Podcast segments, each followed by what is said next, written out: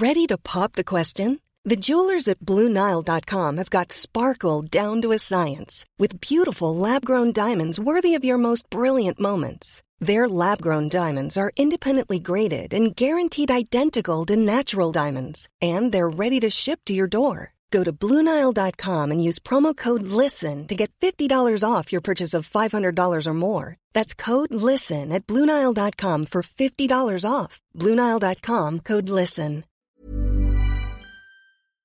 Aurora Aguilar Rodríguez, ella es directora general del Centro de Estudios para el Logro de la Igualdad de Género allá en la Cámara de Diputados. Bienvenida. Gracias, Brenda. Muy contenta de estar aquí. Felicidades a ti y a todos los que hacen radio por Muchas este gracias. Es una herramienta y siempre decimos que somos privilegiados porque el radio siempre, eh, lo decíamos, pues puede llegar a todos lados y qué mejor que hacerlo a través eh, y usar también este medio con estos temas tan importantes que ahorita son de trascendencia para todos.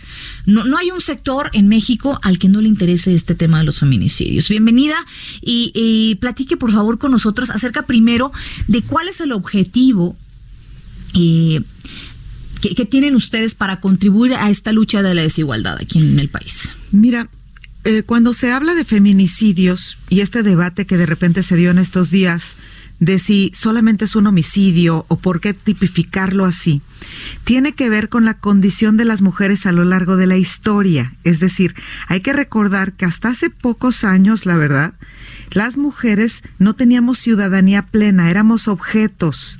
Inclusive en la antigüedad las mujeres eran una pertenencia del hombre que enriquecía su patrimonio y sobre todo eso pagaba impuestos. Era igual que tener una vaca o un pedazo de tierra. Entonces, esta concepción de la mujer como propiedad de un varón es lo que se llama patriarcado. Y es hacia lo que tenemos que ir culturalmente. ¿Por qué un homicidio a un doloso no es igual a un, a un feminicidio. Porque si a una persona, la hombre o mujer, la asaltan en la calle y, por ejemplo, pone resistencia y el asaltante la mata, es doloso porque tuvo intención de matarla, pero no la mata por el hecho de ser mujer. Y cuando vemos casos como el de Ingrid, nos damos cuenta a qué monstruoso grado llega esta concepción de eres mía o no eres de nadie. Ese es, el, ese es el asunto. Es cuando una mujer dice, ya no quiero, es cuando una mujer dice, no estoy de acuerdo, es cuando una mujer piensa y se asume como persona, cuando su victimario dice, no, no, no, a ver, esta, ¿cómo va a pensar? ¿Cómo va a tomar decisiones si es mía? Como un objeto. Entonces el feminicidio, cuando se habla de género, es un crimen de odio en razón de género, es por esa circunstancia de propiedad que el victimario asume sobre la víctima. Ahora, eh, para que se considere feminicidio es eh, que, que hay una relación sentimental o que haya habido una relación sentimental entre el atacante y la persona que falleció, que haya sufrido mutilaciones, que haya sufrido abuso sexual, que su nombre empiece con A. O sea, híjole, son tantos los requisitos para poder eh, clasificarlo como un feminicidio y todavía hay quienes dudan que se trata de crímenes de odio. Pero fíjate que sola, sí son siete condiciones para poderlo tipificar, pero es una de siete.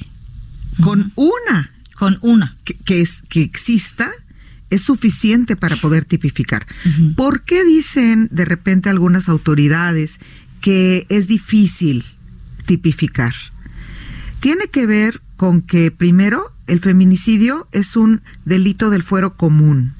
Es decir, tiene que ver con los códigos penales y, y, con la tipificación que hace cada entidad federativa, cada estado de la República. En México hay todavía cinco estados que no tienen armonizado o homologado el tipo de feminicidio al tipo federal. Y eh, entonces es difícil entender al feminicidio como un mismo delito en todo el país. A eso se refieren. Y por otra parte, por supuesto, si el Estado, sea quien sea, eh, federal o estatal es el responsable de salvaguardar la seguridad de sus habitantes, cuanti más de las mujeres, de proteger la integridad y la vida de las mujeres. Cuando un Estado falla en ese sentido, y el feminicidio tiene que ver con la acción del Estado, entonces a veces a los gobernantes no les gusta que se exhiba que no están pudiendo proteger los derechos humanos de las mujeres y particularmente el más eminente que es la dignidad de su vida. Ayer hubo una reunión justamente ahí en San Lázaro con la comisión que se encarga de, eh, de, de estos temas de feminicidio y de violencia contra la mujer con Gertz Manero. Sí, hace un par de días, el martes. el martes. Es correcto. Tengo, tengo esta, es, es, correcto, hace un par de días. Hubo esta a puerta cerrada que de hecho fue criticadísimo, por ejemplo, ¿por qué a puerta cerrada el tema de feminicidio? ¿Por qué no abierto, no? Y decía Hertz Manero, eh, ¿qué le pareció de entrada? Eh, quiero preguntarle esto, ¿qué le pareció este diálogo con, con, con Hertz Manero? ¿Le pareció que hubo frutos importantes? Porque al final eh, eh, hubo ahí un tema importante que hablaba del recurso y le decía a las diputadas, pues es que ustedes fueron las que nos recortaron el recurso. Eh, y ahora, pues la pregunta sería, ahora nos vamos a enfrentar a ese tema del recurso y que por eso entonces no se pueden tomar. Eh, eh, su lectura de esta reunión ahí en San Lázaro. Bueno, tu servidor estuvo ahí en esa reunión, se transmitió en vivo en el canal del Congreso y lo que creo que el acuerdo, que además fue productiva la reunión, fue mejorar la forma del, del propio delito, perfeccionarlo para que eh, se busque que no haya impunidad. Creo que en ese sentido eh, la, la reunión ha sido un éxito. Hay que recordar que si bien eh, los legisladores y las legisladoras son los responsables de determinar el presupuesto, también lo es que tiene que haber un acuerdo, un diálogo de alguna manera con el Ejecutivo. Es decir, el presupuesto tiene un gasto inercial y efectivamente eh, los legisladores y legisladoras determinan al final la votación del mismo. Y hay que trabajar de manera más coordinada. Qué bueno que se den cuenta que la Fiscalía requiere más recursos para atender este tipo de delitos. Ojalá que este año eh, se pueda atender de esa manera. Y eh, también, pues, que haya una capacitación Em, que haya un compromiso de quienes son titulares de las fiscalías en las entidades de la, de la República para capacitar a sus ministerios públicos y también a los jueces. Nosotros tuvimos como asociación civil, que además trabajo en una, una reunión, por ejemplo, con el fiscal de Oaxaca al, al, al, respecto del caso de María Elena Ríos, la saxofonista atacada con ácido. Y lo que decíamos, eso fue un feminicidio en grado de tentativa, porque el origen es el odio.